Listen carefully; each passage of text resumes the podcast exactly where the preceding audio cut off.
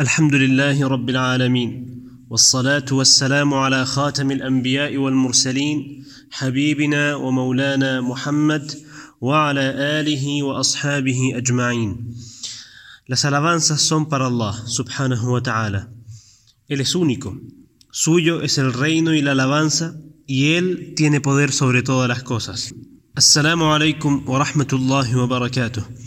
Queridos y respetados hermanos y hermanas, agradecemos a Allah subhanahu wa ta'ala el habernos dado la oportunidad para escuchar nuevamente algo de la sira, algo de la historia de nuestro amado Nabi Muhammad sallallahu alayhi wa sallam.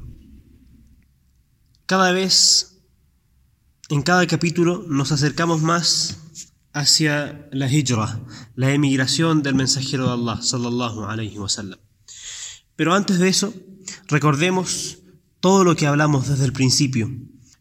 El principio de la da'wah, del llamado del mensajero de Allah sallallahu alayhi wa sallam hacia su pueblo, hacia Quraysh, Recordemos cómo gradualmente fueron aceptando gente el Islam, el mensaje de Allah subhanahu wa ta'ala, el mensaje de la unicidad, del Tawhid, y cómo la gente de Mecca comenzó sin tardar con las torturas hacia los débiles creyentes en el mensajero de Allah sallallahu alayhi wa sallam.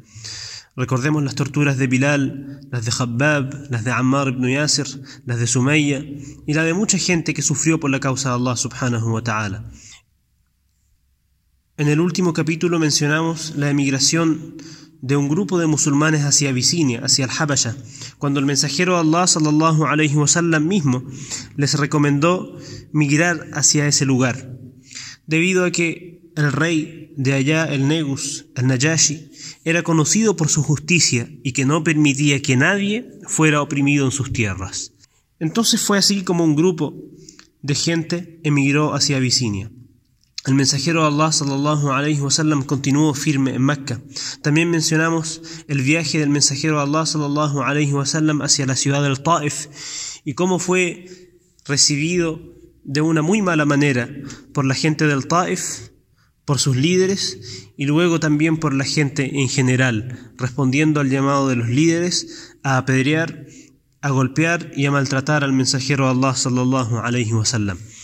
Mencionamos también la rahma, la misericordia, la benevolencia del mensajero de Allah sallallahu alayhi wasallam con toda esa gente que tan mal lo trató, aún así él fue indulgente con ellos y los perdonó y olvidó todo lo que ellos habían hecho. Subhanallah, como fruto de la esperanza que tuvo el mensajero de Allah sallallahu alayhi wasallam y del dua que hizo para ellos.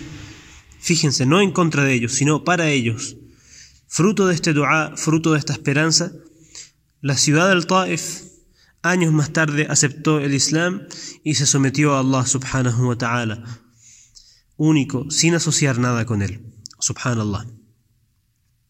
Durante esta época y en los últimos años de la época de Mecca, como es conocida, es decir, en los últimos años de la da'wa del mensajero Allah sallallahu alayhi wa sallam en la ciudad de Mecca, aconteció que él, sallallahu alayhi wasallam, perdió a dos de sus seres más queridos.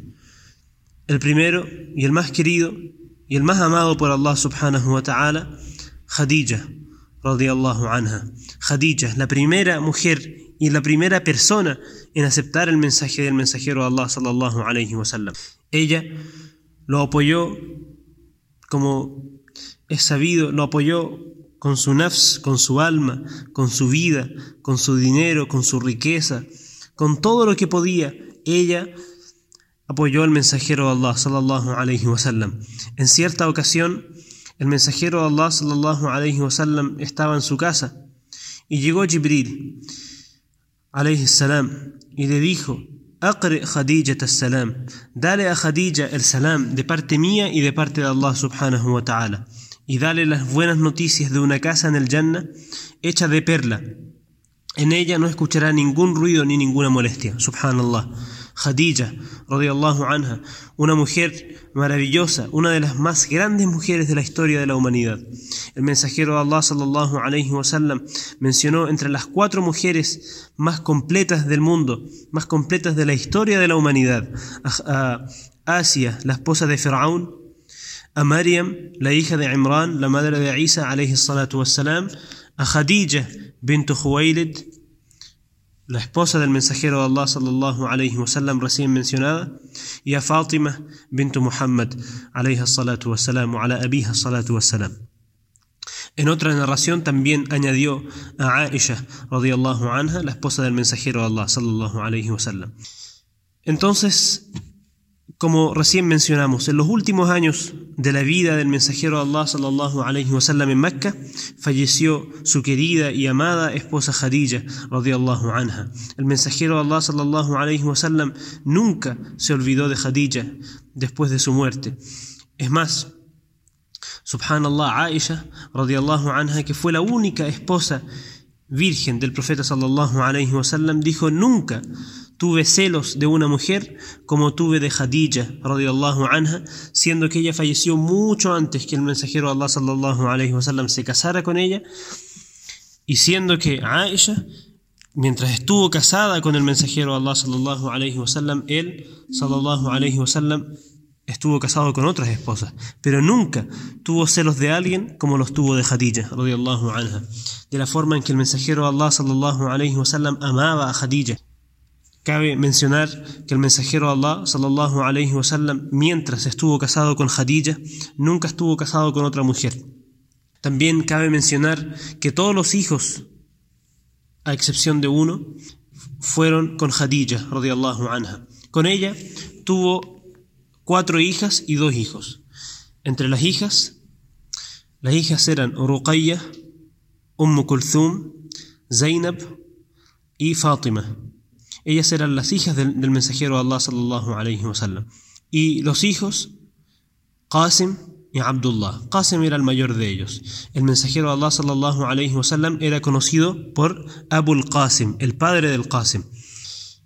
Cuando la gente mencionaba a alguien por su hijo, cuando le decían a alguien Abu y mencionaban a su hijo, esta era una forma de respeto entre los árabes. Por eso la gente lo llamaba Abul Qasim, sallallahu alayhi.